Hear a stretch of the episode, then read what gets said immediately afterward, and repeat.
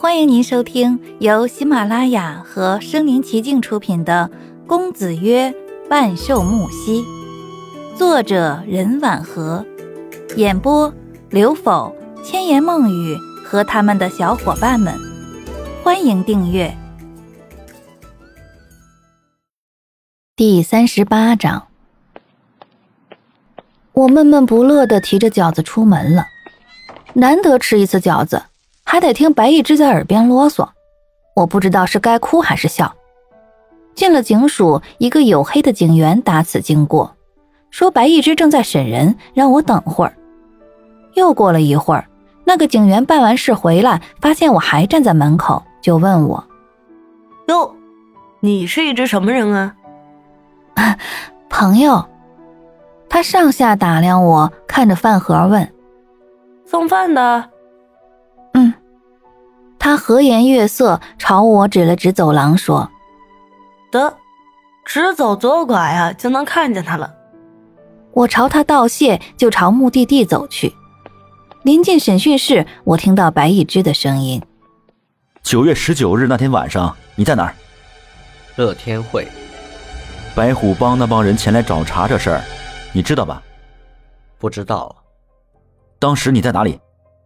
我在地下赌场，那里很吵的。你跟了木西多久？半年。以前你做什么？以前就在乐天会做事，杂工。后来木先生接手乐天会，就跟着木先生干了。你之前在乐天会做了多久？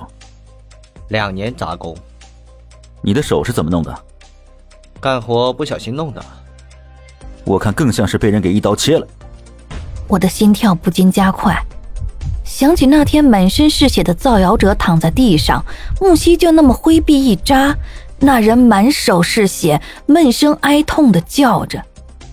我听到白一枝说，其实白虎帮主的老婆已经撤案了，这可能与木西把孩子还给他有关。白一枝之所以把这个人带进来，就是希望他能和警署合作，把看到的、知道的都告诉警署。那人说：“对不起，警官，我并不是穆先生最倚重的人。为了演一出好戏吓唬那位校长，你连手指都不要了，真有你的！我知道你想成为木西的心腹，但你有没有考虑过，他是否很看重你？据我了解，你以前是个健全的人，而现在你是个跛子。在那次演戏中，他不仅断了你的手指，还挑断了你的脚筋。”这样的老板，你还愿意跟随？时间不多，你慎重考虑。白一之起身要走，那人说：“你们给我什么好处？”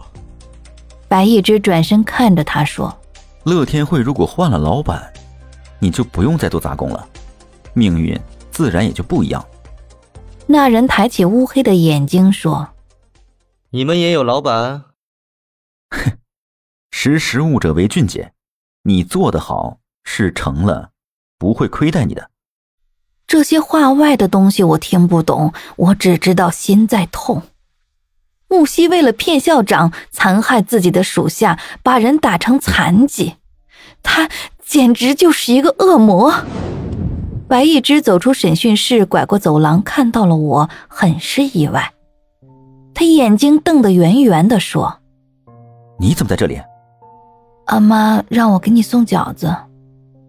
白一直想知道对话有没有被我听到，试探性的问：“你刚到吗？”我有点激动的跑去审讯室，白一只慌忙跟上我说：“春秋，你怎么了？”灯下那个人缓缓的抬起头来，我问他：“你叫什么名字？”他看一眼白一只，那愣愣的眼神仿佛在问这是什么情况。白一只对我说：“走，吃饺子去。”我不去，指着他问白一枝：“这个人叫什么名字？”白一枝见我这么执着，就说道：“他叫南一。”我根本不相信会有人心甘情愿的被人挑断脚筋、切断手指。我问南一：“是不是木西逼着你那样做的？”南一垂下头去，冷笑着说。只要打不死，还能救得活就成。毕竟穆先生有钱。又是为了钱，我泄了口气。这个人是为了钱，心甘情愿当靶子的。他对自己也挺残忍。我抬眼看到男一领口有点血迹，偏一点脑袋，发现他的颈部伤口发炎溃脓，看来这因公负伤还没有痊愈。我想起昨天赠送的那瓶药还在口袋中，就掏出来放在南一眼前的桌子上，说：“你拿去用吧。”南一抬头看着我，有点诧异。我随白一只走出审讯室，来到敞亮的办公室，看一眼表，已经是中午一点了。那个黝黑警员也不见踪影，只剩下我和白一只两个人。白一只帮我把饭盒从袋子里拿出来。我打开盒盖，对他说：“大饺子，快点吃吧。”白一只眯起眼睛闻了一下，全身舒爽地说：“闻起来都要流口水了。”就在我和白一只你一口我一口吃的万分开心时，几个人走进了警署。领头的男人肥胖秃顶，穿着警服，身后跟着两个警员。白一之一看到他，就立马站起来，朝他敬了礼，说：“署长好。”我也慌忙站起身来，却意外的看到了木西先生。他穿着黑色袍服，站在署长后面，身后还跟着三名属下。木西先生也早已看到了我，乌黑的眼睛怔肿的落在我的身上，让我产生泰山压顶的感觉。我抿了一下嘴。心想，在这里还能遇见他，不禁心中苦叫：这真是铁打的冤家呀！